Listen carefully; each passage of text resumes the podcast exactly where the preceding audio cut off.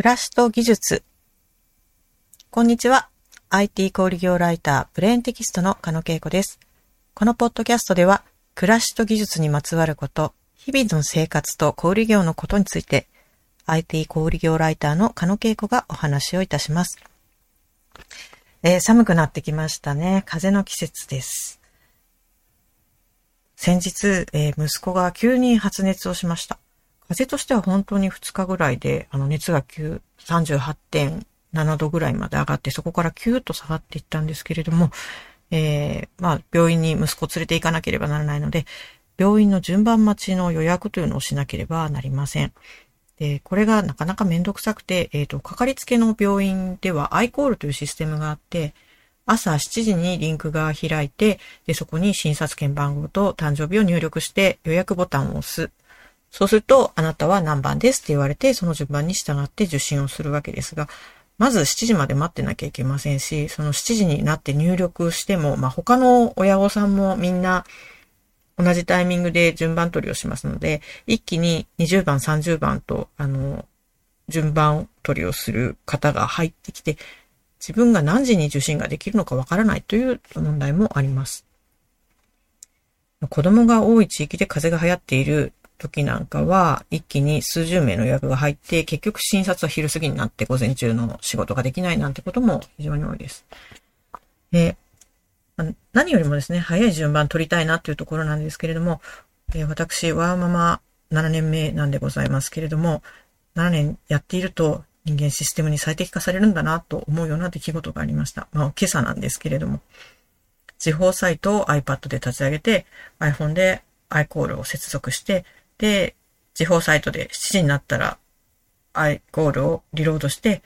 入力するっていうのをやってたんですけどね、もう2番目で予約できちゃいました。その後リロードしたら一気に30番まで埋まってたので、もう朝から変なところに勝ったという達成感を感じてしまっておりました。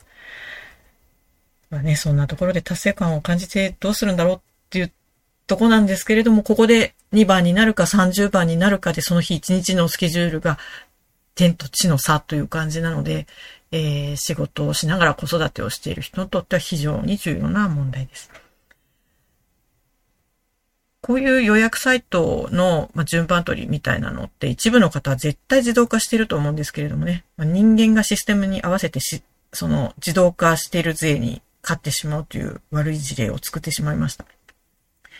このままっていうのもどうなのかなと思ったんで、えー、チャット GPT にスクリプトを書かせてみました。そしたらチャット GPT は Python のスクリプトを書いてくれて、えー、これは使わないでください。使うことは全く推奨されません。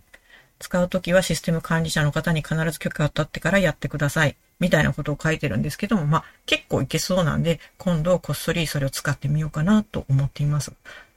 自分がやった方が意外と早いのかなというふうに思います。そもそも先着順というやり方が球体以前ですよね。例えば7時までに予約した人っていうのは抽選にして、7時に、えっ、と、抽選の結果が出て、あなたは大体何時ぐらいに受診できますよというふうに出していただいて、7時半以降は先着順に、7時半以降に申し込んだ方は先着順になるとか、そんな風にしてもらえると嬉しいなぁなんて思ったりします。もちろんね、病院なんで、あの、突然入ってくる方もいらっしゃれば、あの、あっという間に終わっちゃうとか、ものすごく長い時間がかかってしまった子がいるとか、そういうこともあるかなと思うんですけれども、もう少しこの